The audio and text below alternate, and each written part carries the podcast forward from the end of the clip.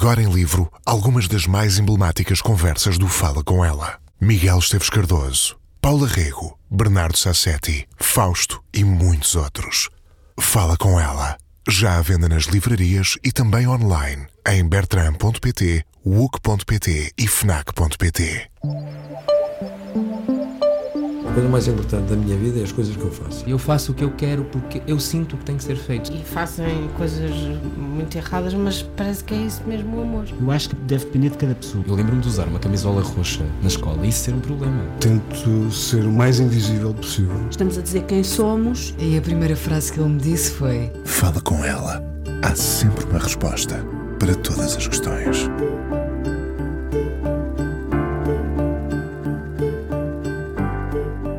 Um dos problemas do convidado de hoje é que toda a gente quer ser amiga dele. Tem esse magnetismo, faz perguntas, espanta-se, provoca o riso. Pode ser corrosivo e implacável e ao mesmo tempo pôr-se do lado da vítima. Não sei quem o considerou em 2012 no Expresso um dos 100 portugueses mais influentes, mas estava certo. Poucas pessoas têm um discurso tão bem sustentado como ele.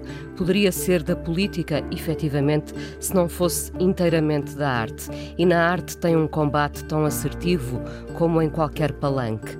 É feroz naquilo que o fere, sendo que o que o fere devia ser uma ferida coletiva, a discriminação de uma forma generalizada, o discurso racializado, a homofobia, a objetificação da mulher, as questões de poder, toda e qualquer violência.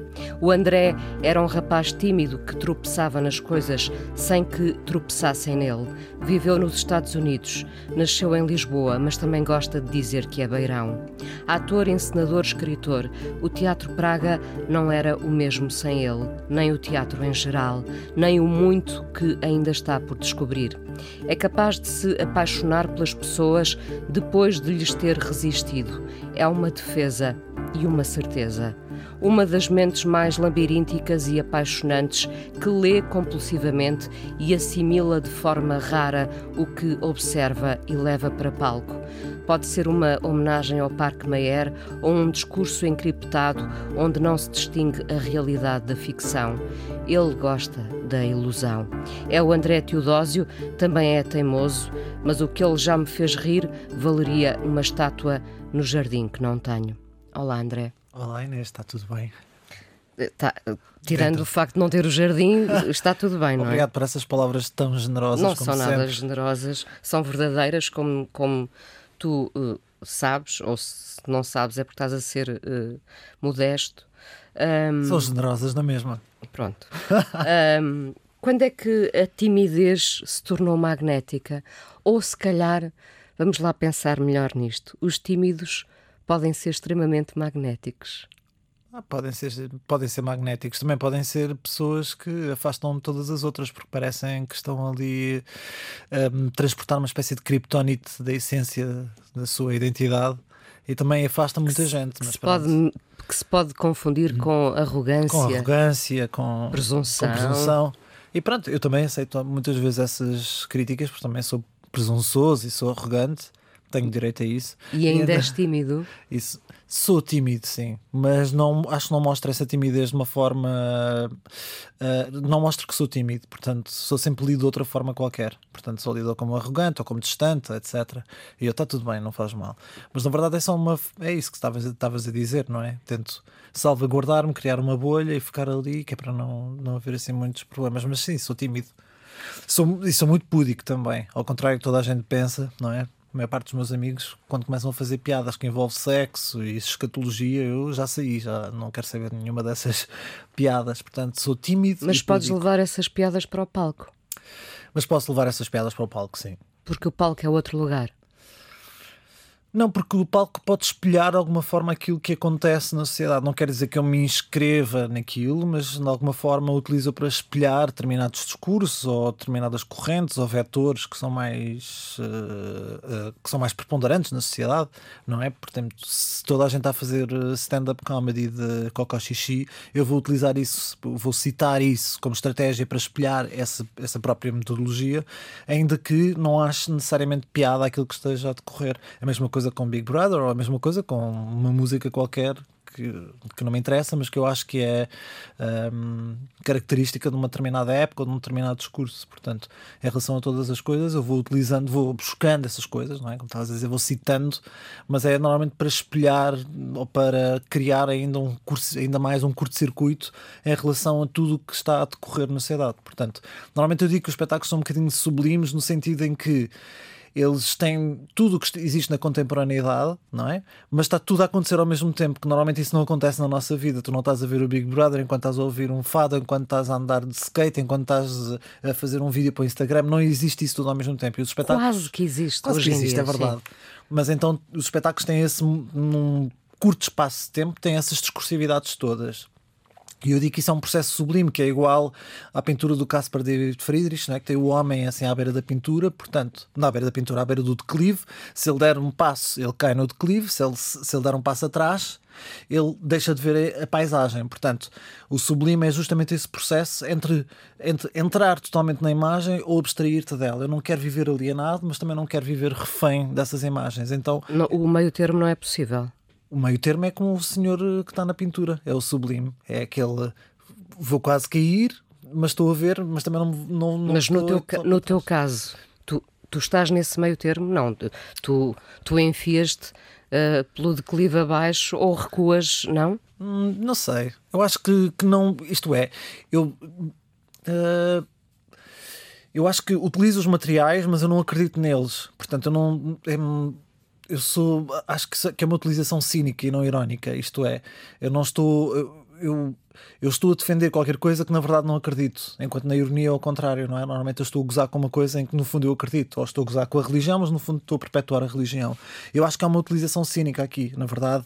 Eu estou a apresentar aquilo como sendo coisas que eu vivo, mas na verdade eu não vivo nada daquilo. Então eu acho que é uma relação diferente com, esse, com essa ideia de sublime. Não é? Eu não vou, eu entrego-me totalmente a esta ideia de plasmar uma lógica, mas eu não sou coincidente com ela, ou eu tento não ser. Portanto, no teu processo de trabalho, tudo é passível ou possível de se tornar texto. Exatamente. Tudo é texto, tudo é para ser lido, desde as roupas ao cenário, há cenários que são mesmo escritos, não é? como tu sabes. Portanto, desde as roupas aos cenários, tudo, aos gestos, às músicas, Nada tudo é, é para ser vão. lido. Nada é em vão. É uma espécie de literacia máxima, se assim se pode dizer. Portanto, é preciso estar muito atento, não é? Sim, também podes relaxar, na verdade, como tu reconheces os materiais, não é? Como alguém que só viu o Big Brother começa a reconhecer frases do Big Brother, pode só achar, ai que giro! Também pode ser teatro e pode só relaxar nisso. Quanto mais informação tens, não é? Mais intensificação da experiência podes ter, não é? Mas também se tiveres menos ou se tiveres outras, terás outras coisas, não é? Há pessoas que às vezes vão ao teatro só para apaixonar-se por alguém. E eu acho isso muito importante, tu achares, tu saberes que alguém está num teatro porque, porque se quer apaixonar por alguém, ou porque a relação acabou, ou porque quer ouvir as colunas que ouviu dizer que aquele teatro tem, ou porque quer ver os dourados, é tão importante como um espetáculo de, o espetáculo de teatro em si. Portanto, eu acho que essa experiência, esse cuidado que é preciso ter com, com aquele que está à tua frente, não presumires que ele vai ver um, um espetáculo com as mesmas ferramentas que tu, que te dá alguma forma um relaxo para poderes fazer o que tens a fazer e ao mesmo tempo saber que pode estar a ser observado de outras mil maneiras. Há pessoas que podem só estar a ouvir a coluna ou, ou, ou apaixonar-se por alguém. Ou, ou, ou, ir sem nenhum objetivo, não é? Sem saber ao que vai, o chamado sem saber Exato. ao que vai. Uh, eu lembro-me da primeira vez que vi a Joana Barrios em palco e pensei, quem é esta rapariga, não é? Porque uh, a Joana é uma pessoa tão apaixonante que é uh, impossível ficar uh, indiferente à presença dela, não é? Tu, com todas as leituras que isso implica, Exato. não é? E tu bem sabes do que falo, porque a Joana é um dos pilares na tua vida. É a é? minha namorada, não é? É a tua man, manamorada. namorada está sempre ao pé de mim, está, mesmo que estejamos distantes, estamos sempre, nós dizemos que partilhamos um neurónio porque nós temos sempre as mesmas ideias ao mesmo tempo, e às vezes enviamos as mesmas piadas na internet ao mesmo tempo, então partilhamos, temos assim uma, uma sintonia que mesmo quando estamos distantes estamos próximos. Mas sim, essa ideia de poder se apaixonar pela Joana ou pela Cláudia, etc., tem a ver com a disponibilização de corpos e de pessoas e de formas de estar que normalmente os teatros ou os espetáculos são avessos, porque são muito capacitistas ou validistas, etc. E portanto é uma forma de tu também te apaixonares por alguém que está perto, mas não está. É tipo, é como se tivesse um cromossoma de ser modelo, ou um cromossoma de ser ator, ou um cromossoma de ser qualquer coisa, mas está sempre, está sempre meio. Está, está, está sempre longe, está sempre. A sua genética não coincide com aquilo que nós esperamos ver num palco de teatro. Tu ficaste a um cromossoma de ser. Uh, esperto. mas. Mas o cromossoma não é uma boa ideia, mas ao mesmo tempo também é uma boa ideia, não é? Porque há uma espécie de essencialização, não é? Dizem o teatro, tu nasceste para o teatro, tu nasceste para, a, para a música, tu nasceste para a rádio, não é? É como se fosse uma coisa qualquer, uma pulsão genética. E o que tentamos fazer é justamente nos espetáculos trazer alguém não tá, essa pulsão não estava lá. Foram os piores alunos das escolas, foram as pessoas que eram mais perdidas ou disruptivas. Ou que não sabem declamar. Que não sabem declamar, ou que não podem fazer um determinado tipo de teatro. Que não projetam a voz. É? Claro, a história da Praga é isso. São pessoas que, tipo, são pessoas racializadas, pessoas deficientes, pessoas com outros corpos, com outras motricidades, com outras orientações sexuais com outras formas de expressão, que normalmente não podiam fazer teatro, porque o Shakespeare não tem larilas, não é? Não há, o rei não é larilas, não, não era rei, não tinha príncipes, então tens isso, que ter cuidado isso, com as mãos, etc. Isso foi logo pensado em 1995? Sim, porque é, é uma fase de uma, de, uma, de uma fase teatral, não é? Em que as pessoas estão a tentar libertar-se de um jugo e de uma história de teatro que vem dessa ideia de representação intemporal, não é? Que é uma figura intemporal, uma história intemporal que representa todas as, todas, as, todas as pessoas da humanidade, é um teatro muito humanista, etc. E portanto o que acontece é que tens um teatro que vem desde os anos 80 e que tem heranças em Portugal, em figuras tão, tão sintomáticas como a Mónica Calha, a Lúcia Cigalho ou a Paula Sá Nogueira, não é? Que procuram um teatro em que a mulher se emancipa de uma ideia de mulher, em que os corpos são os corpos, os corpos de pessoas uh, que, que gostam de coisas low e que misturam teorias e que misturam, misturam arte e que se afirmam enquanto pessoas toxicodependentes independentes, pessoas que gostam de sexo, etc. E, portanto, reais. Pessoas reais. É quando há o reg famoso regresso ao real. Portanto, essa especificidade do real, nós herdamos disso. E, portanto, uh, são pessoas que também é uma fase em termos de educação há muita gente que estuda teatro, mas que também não tem trabalho e, portanto, começam a criar suas, os seus próprios espetáculos à luz não daquilo que é uma, um Portugal entrar numa União Europeia, não é? Uh, com os seus ideais europeístas, humanistas, etc., mas de corpos concretos, de pessoas concretas que são gerações entaladas, sem trabalho, que nascem às vezes em bairros periféricos, em contextos familiares problemáticos. A quem é muito mais fácil apontar a falha, não é? A quem é muito mais fácil apontar a falha. Portanto, a nossa herança é justamente essa, é a da falha. É a herança da falha. E é tornar, eu fiz um espetáculo na CNB da imperfeição. Fiz um espetáculo na CNB chamado Perda Preciosa, não é? Tu sabes. Eu então vi. é isso, é tornar a perda preciosa. Normalmente é uma coisa de lamento que é tipo, ah, não temos o Dom ah, não temos o não sei o que, ah, não temos não sei o que mais. Se calhar isso é uma coisa boa, ainda bem que não temos. Então pronto, vamos arranjar aqui um nicho de mercado, product placement, vamos, vamos tornar vende. a lamúria numa coisa boa. Exato, vamos tornar a lamúria numa coisa boa não é uma coisa positiva, mas pode ser uma coisa boa. Não é uma coisa que nós possamos voltar atrás e recuperar ou refazer através desta desta desta hum, sim, desta, desta integração de uma coisa que aparentemente marcou-nos a todos eh, em termos históricos, em termos de vida, etc.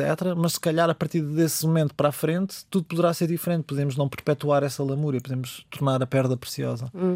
Uh e esse, esse trabalho que foi feito uh, de tornar a, a Lamúria numa rentabilizá-la, digamos assim. Lamúria é nome. Quando eu tiver uma filha, vai se chamar Lamúria. Lamúria Cristina, sim. Uh, mas, mas porque somos um povo lamuriento, não é? Lamúria, por acaso, é uma. Eu não sei se alguma vez tinha dito Lamúria na rádio, mas uh, a Lamúria diz. A palavra diz o, o que é, não é? é. Uh, esse, esse trabalho de, de tornar mais uma vez, a lamúria uh, numa, numa coisa preciosa, uh, não te deu alguma confiança ao longo destes anos? Foi a única forma de eu poder fazer alguma coisa, porque eu estava na escola e maioritariamente as pessoas diziam: bem, eu logo ao segundo mês fui convidado para sair da escola, não é? Portanto, sai da escola, não tens voz, não tens corpo, não tens não sei, não, não fazia, fazia tudo mal, pronto. E portanto, se eu não encarasse a falha como uma possibilidade de poder fazer alguma coisa, e de ter orgulho no facto de eu não estender o braço, ter o nariz grande, ter os dentes tortos, ter muitos ademanes, ter uma voz que oscila entre ah, o agudo e o grave, etc, etc. Se eu não tivesse uh, orgulho em mim, então eu jamais poderia já, sabe, já tinhas orgulho em ti nessa altura em que, em que te rejeitaram? Já, porque eu sou muito arrogante.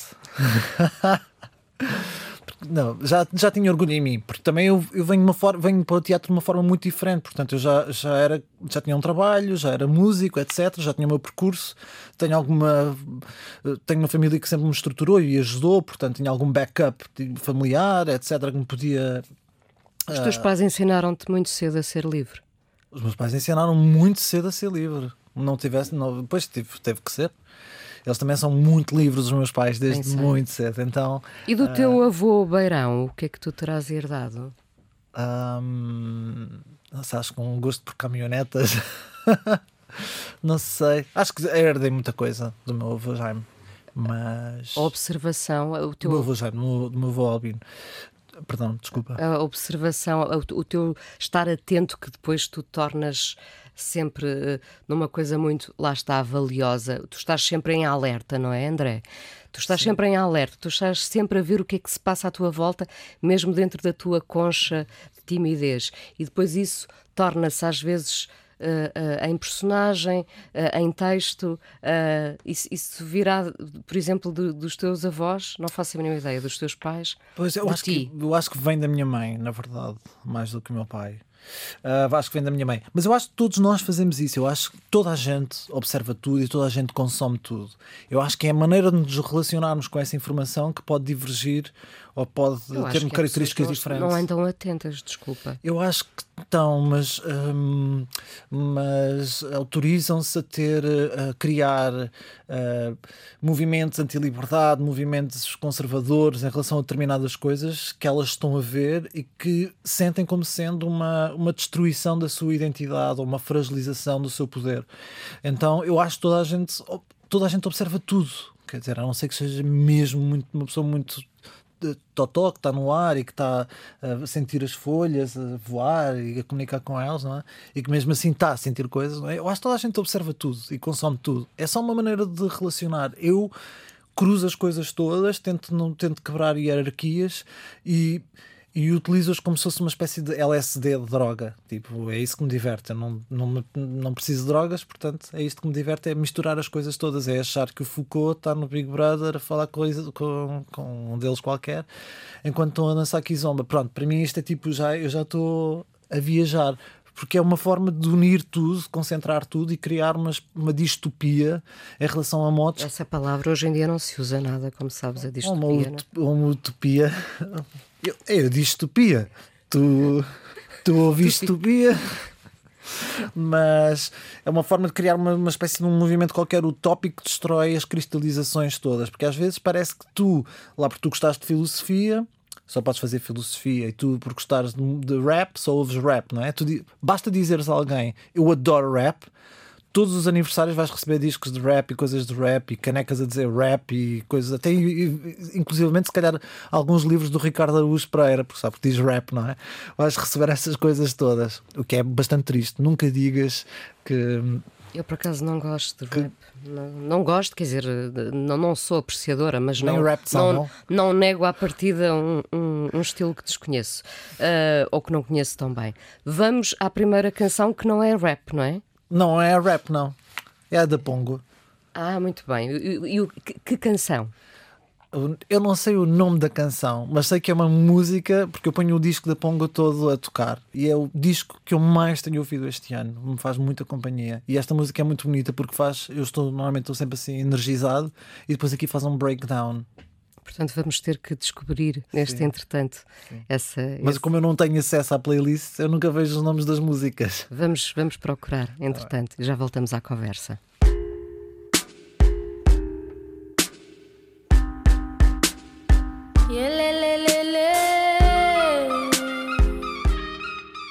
Fala com ela na Antena 1. Hoje a conversa com o ator e encenador André Teodósio, para além do Teatro Praga e de várias encenações a solo.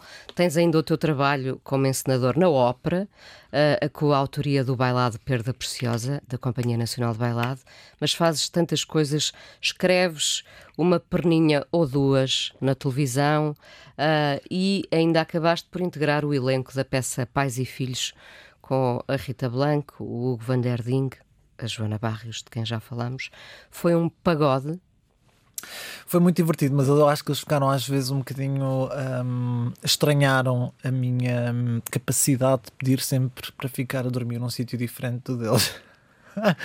então eles ficavam sempre ou no teatro ou num hotel e eu ficava sempre no dia porque havia um quarto que tinha, alguém tinha que ficar com os técnicos no outro hotel. Não era melhor nem pior, era, eh, era simplesmente não havia. Era, o elenco é muito grande e eu pedia sempre para estar longe da companhia de teatro. Higienização. Não, tem a ver com isso. Estávamos a falar, preciso, de, preciso do meu tempo, do meu ritmo, não quero ter coisas em, em conjunto, etc. Tipo, almoçarmos todos juntos e jantarmos todos juntos. Não, não quer dizer que o tenham feito, mas eu preciso mesmo de distância, de, de não estar livre. Pronto. Mas correu muito bem. Eu só entregava uma carta, basicamente, no final. Quer dizer, não era uma carta, era uma arma, tinha duas frases mas correu muito bem, as pessoas adoraram, não é? Tipo, estavam doidas comigo. Pelo, pelo teu claro, intenso minhas papel. duas frases, Sim. as minhas duas frases incríveis. Uh, é importante trabalhar sempre com pessoas que, que admiras? Tenho, ou, é. ou, ou, pode acontecer o contrário? Veres uh, em alguém com quem à partida tu não trabalharias um, um desafio?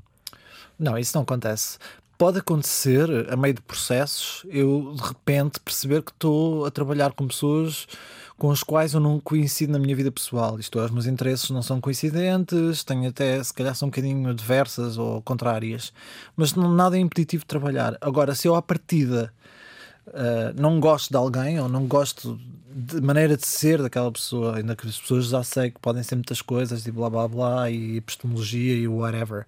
Tipo, ainda que posso, eu possa não gostar dela ou, ou que o trabalho dela também não seja um, muito interessante, aí eu acho que já é impeditivo eu conseguir eh, colaborar com ela, não é? E acontece muitas vezes não na minha estrutura, mas fora, quando eu sinto que alguma coisa está a correr mal, eu digo beijinhos, faço como a Elica nessas, beijinho a Deus, meus queridos, foi um gosto e até amanhã.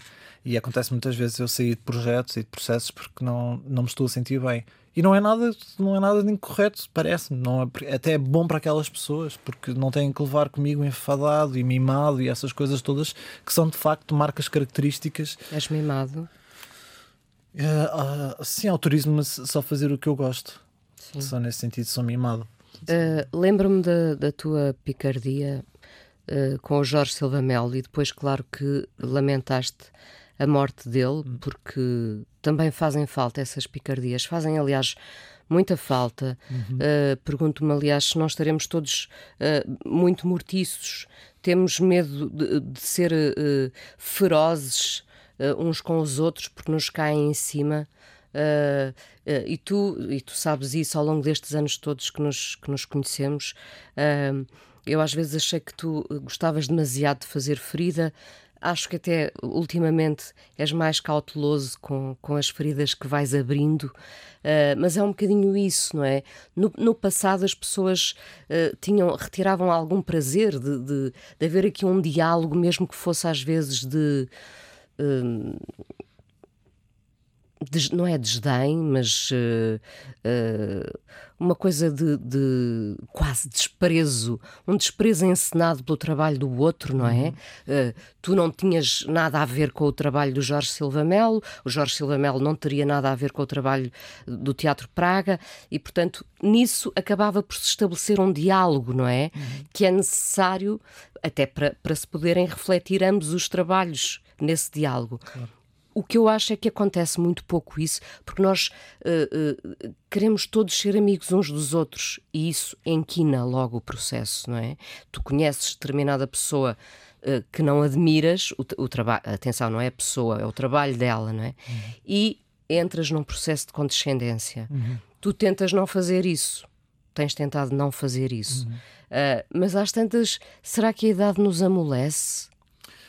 Não, eu. Um, bom, há duas coisas. Eu acho que é muito importante. O, o aliás, eu trouxe-te um livro que é um presente, uma coisa que nós editamos, que é um conflito entre dois autores de teatro, que um escreve um livro chamado Coisas de Teatro e o outro escreve um livro de resposta chamado Loisas de Teatro. Portanto, o dissenso, o conflito, etc., a nível artístico sempre existiu. Portanto, eu oponho-me a muitas práticas artísticas de criadores anteriores à, minha geração, se assim se pode dizer, se é que há geração, e da, da minha geração e também da nova geração, oponho-me a muitas práticas artísticas e sempre declarei e sempre fiz parte de alguém, de, da minha missão, declarar-me em oposição a determinadas determinadas lógicas de pensamento e lógicas de apresentação, mas isto nunca implicou, no caso, por exemplo, com Jorge Silva Mel, nunca implicou que uh, um conflito passasse a um abuso, que é uma coisa muito diferente. O que acontece hoje em dia é que existe claramente uma transferência de intencionalidade entre uh,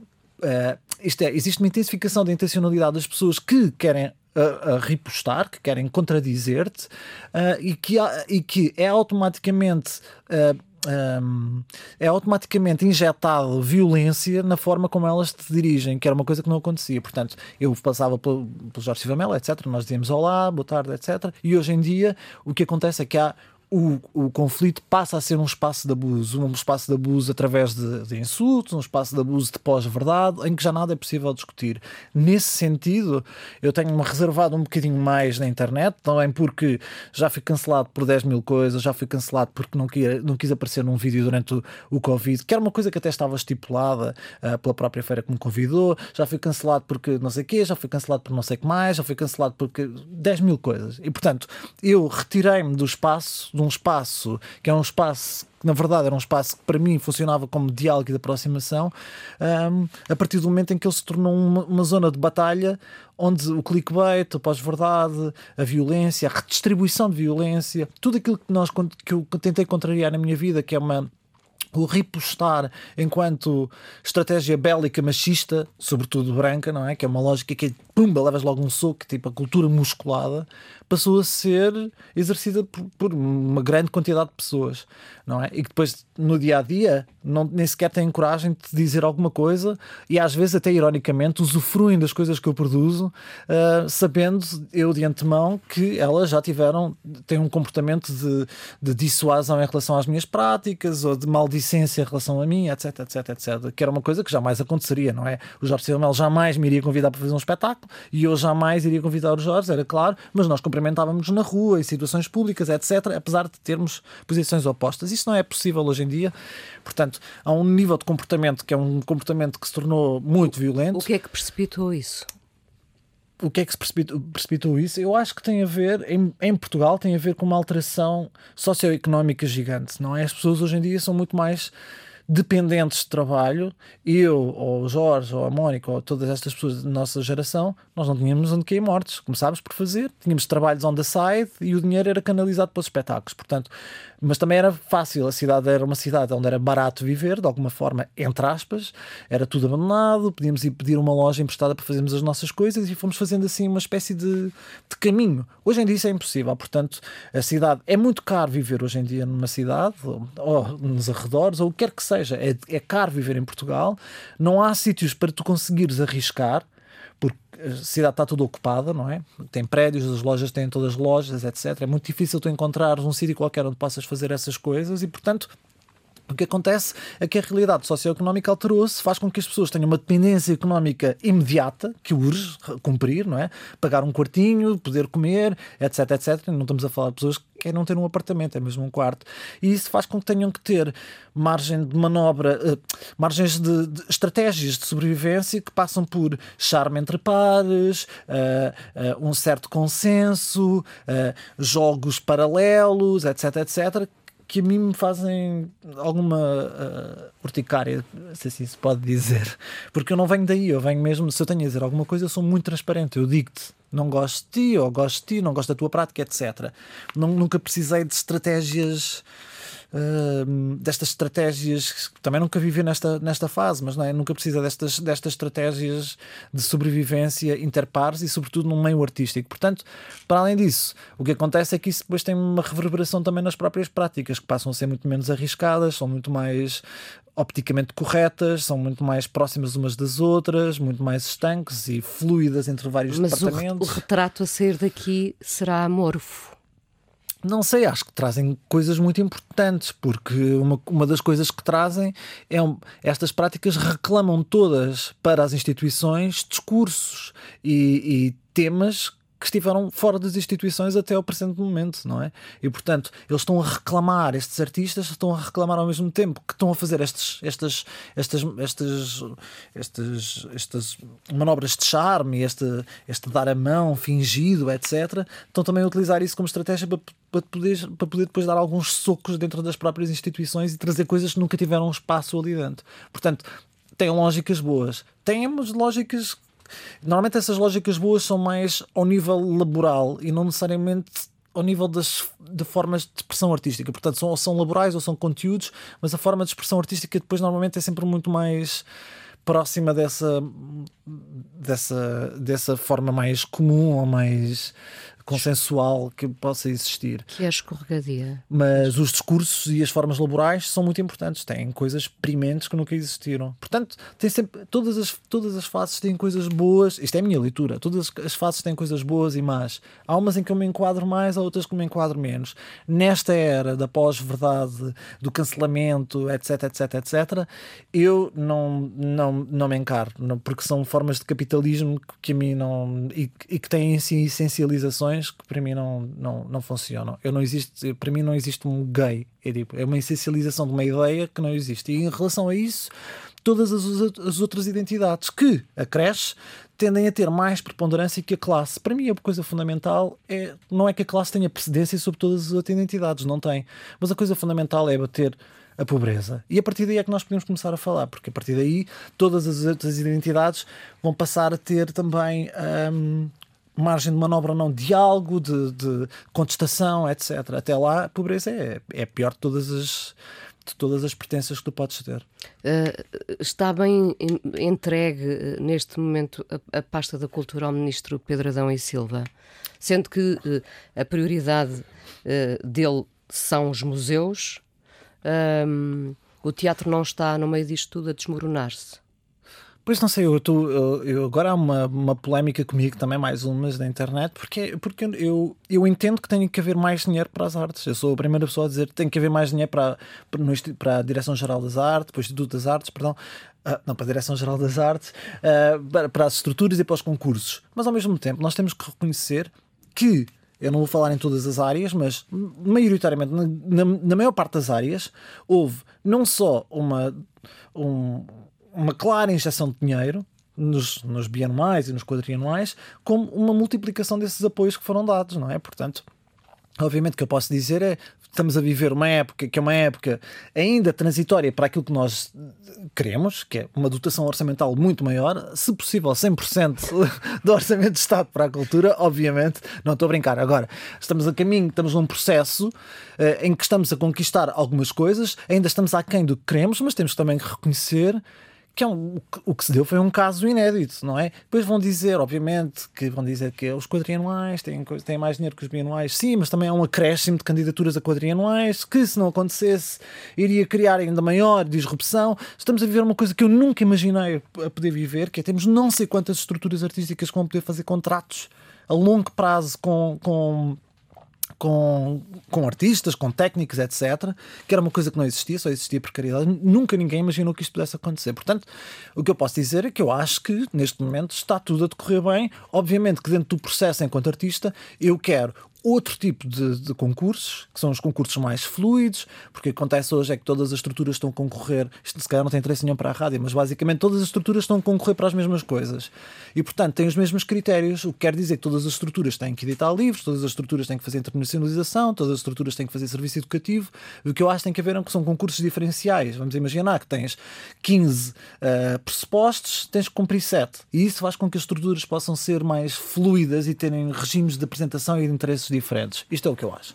Pronto, portanto, estamos a caminho disso. Obviamente, tem que se trabalhar nos concursos e ter uma maior dotação. Mas também temos que reconhecer que as tutelas não podem ser demonizadas de uma forma simplista. Está a correr, parece-me bem, e parece-me que há um esforço conjunto destas tutelas, e até parece que o trabalho para o Estado está a haver um esforço conjunto para haver um melhoramento da situação. Negar isto é entrar outra vez numa lógica. Estás a ver? Eu, eu, eu escrevi sobre isto no Facebook, foi uma jorrada não, de coisas. Não sabia, não sabia. Foi uma jorrada que eu era um vendido bandido, era quase corrupto, etc, etc, etc. E, e, tipo, não dá, porque as pessoas não trabalham com dados. E eu estava com dados, eu agora não tenho aqui dados, não, como não, não, trabalho para o Estado, não trouxe a minha pastinha, obviamente. Mas. A tua mica que, que tens em cima mica... da mesa não é, não é isso, não. Não, né? não. esta é uma mina. Uh, como, como, é que tu reages? Uh, não, não, não estava a par dessa, dessa polémica, mas como é que tu te uh, recuperas depois de uma enxurrada de críticas? Mas eu, eu entro e saio eu estou. Saí, entrei, eu respondo. E depois estou a fazer outras Mas coisas. Mas respondes? Respondo. Eu respondo, tento responder sempre. Sou, sou bélico nesse sentido. É, respondem-me e enquanto houver uma falha, ou enquanto eu achar que é uma falha no discurso, enquanto eu achar que a justiça não está feita, eu vou responder. Pronto. E portanto, mas estou a fazer as minhas coisas, não fico minimamente. Tô, ou estou na praia, ou estou, a fazer exercício físico, ou estou a passear, ou estou a ler, ou estou a inspirar-me, ou estou a namorar, ou estou a jantar fora, que é normalmente o que irrita mais as pessoas, é quando eu estou a jantar fora e eu estou. A, eu só estou a responder a isto. Só estou a Mas tu não consegues deixar de responder. Mas eu não consigo deixar de responder, não. Não, não, porque se eu afirmo, quando eu afirmo qualquer coisa, eu tenho uma convicção absoluta e tenho um dever moral ético comigo. E portanto, eu tento estar. E se eu sinto que estou a ser insultado, então, ou que, ou que estão a tentar passar uma perna, etc., eu vou responder. Pronto. E isso eu respondo. Quando eu sinto que alguém tem uma diferença de opinião, o máximo que eu posso dizer, olha, pronto, ainda bem, então tens esses dados, olha, lamento então isso acontecer, etc. Mas normalmente não é bem assim. Há sempre, há sempre um, uma tentativa de não validar o meu discurso através de traços característicos que as pessoas julgam que eu tenho. De ser histérico, de ser mau, de ser snob, de ser arrogante, de ser vendido, etc. E é, e é aqui que isto treme sempre, mas eu acho que é uma coisa de agora, é uma coisa que tem vindo a acontecer, que é, por mais que tu ponhas dados, as pessoas não querem saber. Há uma lógica de pós-verdade, uma tentativa de ou estás no grupo ou estás fora, ou de simplificação, uma coisa muito binómica, és bom ou és mau, etc., que, que eu não consigo lidar. E isso, isso irrita-me um bocado, mas e eu vou responder sempre, portanto, mas eu não vivo com isso. É tipo, a seguir já adormeci. Hum. Ou já estou a fazer piadas com o Pedro Far, que nós estamos sempre a comunicar um com o outro. Uh, tu tens um sentido de justiça uh, que está em ti desde há muito tempo. Um, reconheço. Uh, não sei de quando é que ele veio, de quando é que ele está assim presente, latente em ti. Isso, isso veio de onde? Eu acho que isso é o meu pai. Há bocado era da minha mãe, isso é do meu pai. O meu pai é uma pessoa que tenta ser muito justa, passou por muitas coisas diferentes também é muito. Uh, tem um, um, um, Crescemos eu e o meu irmão num, num, num lado muito militar, não é? Uh, com ele, muito correto, tudo tem que ser justificado. Nós podemos fazer todas as asneiras da vida, mas tínhamos que justificar porque é que aconteceu, etc. Ou então reconhecer o erro. E ele não nos largava até nós não reconhecermos, não nos larga ainda hoje em dia. Às vezes eu digo-lhe uma coisa e ele, até eu, até eu reconhecer que o erro é meu, ele não vai largar, ele vai, vai continuar sempre. Mas porquê? Mas porquê? Mas porquê que diz isso, etc. Pronto. Podemos eu dizer que, teu pai trabalhava para. Para a NATO. Para a NATO. Sim, mas foi um militar também. Mas mas é isso, eu acho que esse é um lado do meu pai que é um lado muito, muito ordeiro, muito justificativo, muito organizado mentalmente, um, que eu herdo. O meu irmão é um bocadinho diferente disto, acho eu. É diferente disto. Sabes que me interessa sempre saber, eu faço muitas vezes esta pergunta porque, porque nós às vezes uh, nos tentamos distanciar uh, daquilo que os nossos pais nos passaram, daquilo que nós uh, vivemos e vivenciamos com, com os nossos pais, mas uh, na verdade há duas ou três coisas que os nossos pais passaram que foram que acabaram por ser transformadoras em nós, foram que nos formaram e transformaram de certa forma. No teu caso foi o quê? No caso do meu pai e da minha mãe, são artistas que não foram artistas. Isso é é muito presente, é muito presente. O meu pai uh, queria ter sido escritor e não foi, por todas as circunstâncias uh, políticas do país e mais as, as, suas familiares. E a minha mãe queria também seguir artes plásticas e também não pôde, por culpa de todas as circunstâncias políticas do país e as familiares que moldavam formas de pensar aquilo que era uma mulher, o que é que a mulher pode fazer ou não. E eu acho que isso é o que hum, é mais imperativo até na minha relação com eles. Eles sabem que eu nunca vou ter muito dinheiro e ajudam-me imenso, não é? Tenho 45 anos e continuam a ajudar monetariamente, mas ao mesmo tempo têm algum orgulho porque sabem que, ainda que não seja bem o tipo de arte que eles talvez estivessem a fazer, um, eles lutaram muito para eu poder fazer aquilo que eu faço e têm que eles não conseguiram que eles fazer. não conseguiram fazer.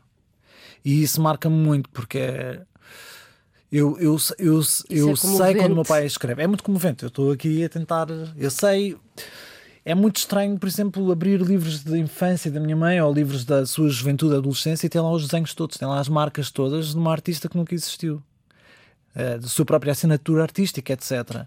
E sei a forma como o meu pai escreve e como o meu pai tenta controlar a sua forma de escrita e, e a sua ligação à literatura e a sua proximidade. E isso é sempre muito duro perceber que eles não puderam. Enfim, Por isso é que eles vibram tanto na- na- na- nas tuas peças, não é? Estão lá sempre na primeira fila ou na, ou na segunda. estão sempre. Mais do que uma Escolhem o vez. dia. Mais do que uma vez. Ah, André, ah, ainda vamos falar mais um bocadinho no podcast. Agora, para este final aqui na Antena 1, o, o que é um dia bom para ti? Um dia bom para mim é quando eu posso ir à praia. Mas é mesmo. Não, um dia bom para mim é quando. Não sei. Sabes que essa é uma resposta muito comum. Mas eu acho que é muito simples. Eu, se pudesse, não trabalhava. Eu tô, confesso que estou numa fase em que eh, eu gostava mesmo só de passar o tempo na praia. Eu não preciso de ler, não preciso de fazer nada na praia, não preciso de pensar, só preciso de sentir o mar e o calor e as pessoas, se possível, sem colunas com música. Mas isso basta-me. Porque não apazigua, não é? é, há um lado qualquer de fazer arte com esta hiperprofissionalização que se foi gerando ao longo dos tempos. Quando nós começámos, os concursos eram muito precários, etc. Hoje em dia é uma coisa muito profissional, não é? Temos, temos que cumprir não sei quantas coisas. Eu passo o tempo todo a trabalhar. Eu estou a trabalhar tipo, em- em vários planos. Num plano de três meses ou de dois meses, que é para o espetáculo que estou a fazer, e no plano de quatro anos, que é para os espetáculos que eu vou ter que fazer. E portanto, há um lado qualquer de stress e de adrenalina que não é bom para o corpo, não é? Não tanto fazer o espetáculo em si, porque não, isso não tem assim um grande interesse, mas há um lado de adrenalina de ter ideias e de fazer coisas e estar com os amigos e ir a lançamentos e etc. Que na praia se desvanece completamente. É isso, é muito apaziguador porque o stress desaparece, desaparece tipo essas coisas todas que fazem mal ao corpo. E, e eu antes eu achava que a, a arte podia mudar o mundo e agora eu só me queria mudar a mim, que era poder só estar na praia e não fazer nada. O que é que vamos ouvir? Vamos ouvir um disco que na verdade tem reaparecido ao longo dos tempos. É um disco de uma cantora chamada Nicolette e uma música chamada No Government. E eu acho que é bom para, para esta parte. Obrigada por teres vindo ao Fala com ela aqui Obrigado, na Antena eu. 1 e ainda falamos mais um bocadinho. Tá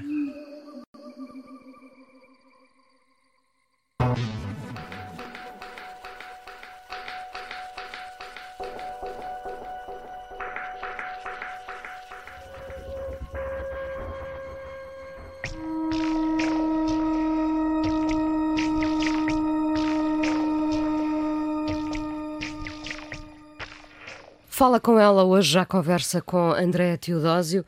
André, como é que se conserva uma amizade? Ah, então, ah, uma amizade não é um fenómeno, é um resultado de fenómenos. Conserva-se com as duas pessoas a terem outros fenómenos que as estabilizem de alguma forma para poderem encarar uma amizade como sendo um sítio de diálogo possível. Não sei muito bem.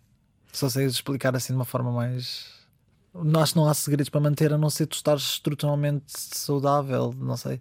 Porque eu sinto que quando alguém está mal, a nossa amizade vai abaixo. Não sei porquê. Não quer dizer que o amor não vá, o amor não fique, mas a amizade desaparece, vai desaparecendo. A tua, eu não sei se a tua oralidade não é mais rápida do que o teu pensamento. Ou se, tu consegues construir e articular um discurso tão rapidamente, se- sem, sem quase dar ordem ao teu cérebro para pensar, que eu continuo a ficar espantada ao fim destes anos todos e cada vez isso acontece mais. Por exemplo, para, para uma pergunta como esta, que seria uma coisa tão simples, tu consegues elaborar uma coisa tão. Porque é uma coisa simbiótica, não sei. Eu gosto muito de processos neurológicos, confesso, neurologia, etc. Eu acho que é uma coisa simbiótica, não é? É como a, a tua experiência de ser, não é? O resultado. não só dos teus genes, mas também da tua relação com o contexto. E esse contexto é o que permite uma espécie de, de homeostase, não é? de criar eh, uma realidade que te permita a longo prazo e a curto prazo ter resposta. E isto eu acho que é a mesma coisa com. E portanto depende de muitas coisas. Depende dos teus químicos, depende do que tu comes, depende do contexto, depende de- da violência que estás acometido ou não, da proteção, da segurança. Eu acho que a amizade é a mesma coisa, é uma coisa que é uma coisa simbiótica. Tu tens que estar bem, não só com a pessoa que tens uma amizade, mas com tudo em redor com as outras pessoas todas que confirmam que tenhas um espaço que tu não sabes o que é, mas que pelo menos seja possível para criar energia para poder estar com outra pessoa. Portanto, na verdade, essa, é, eu, não, não tem a ver com uma resposta muito. Não é uma resposta muito concreta. Eu acho que tem só a ver com estar próximo de processos de vida e de, de conhecimento que a mim me interessam e se calhar eu utilizá-los para plasmar. E a inimizade também resulta de uma soma de energias. Sim.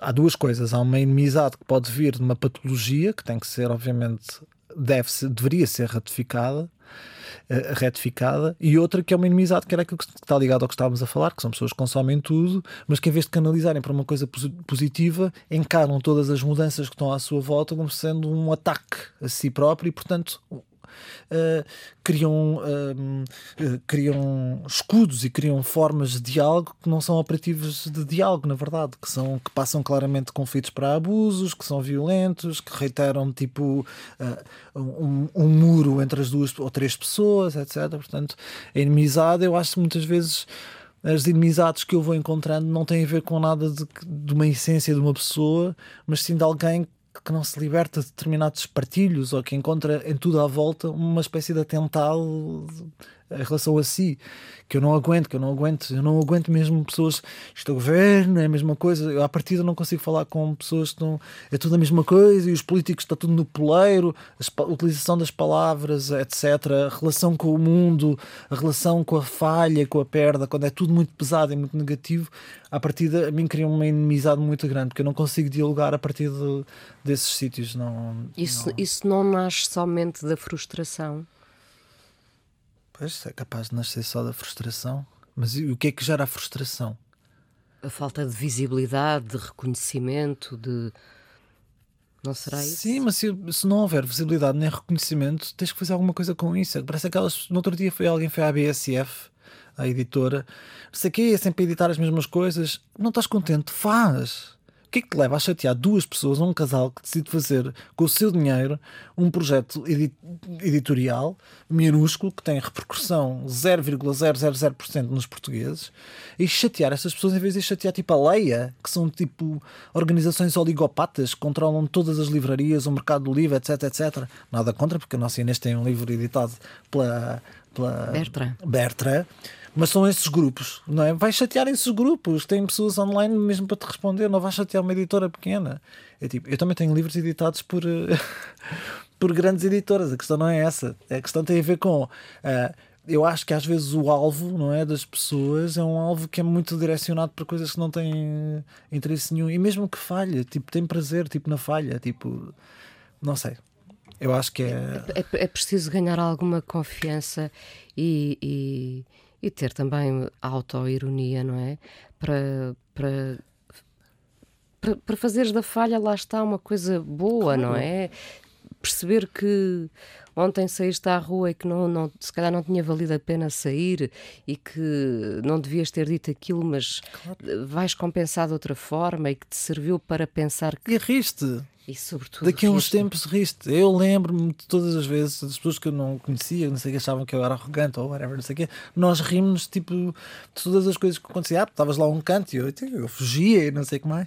E riste. E é a mesma coisa com se falha alguma coisa, não percas tempo a indicar ao outro que falhou. Faz, complementa tipo a falha. O que é que tu dás a dar à sociedade, não é? Já que consumimos tanto da sociedade, consumimos tanta comida, consumimos tantos recursos, o que é que nós podemos devolver que nós achamos que está que é um handicap na cidade, na, na sociedade, uma falha. O que é que nós podemos fazer com isso? Aí estamos a tornar a falha uma virtude. E eu acho que é isso. É tipo, não sei como é que não sei como é que as pessoas podem viver com. Estamos a falar de um nível que é um nível. Há um nível depois básico, é as pessoas não terem as condições mínimas de vida, não é? Ser um, tudo ser um struggle e uma dificuldade. Isso é outra coisa, não é?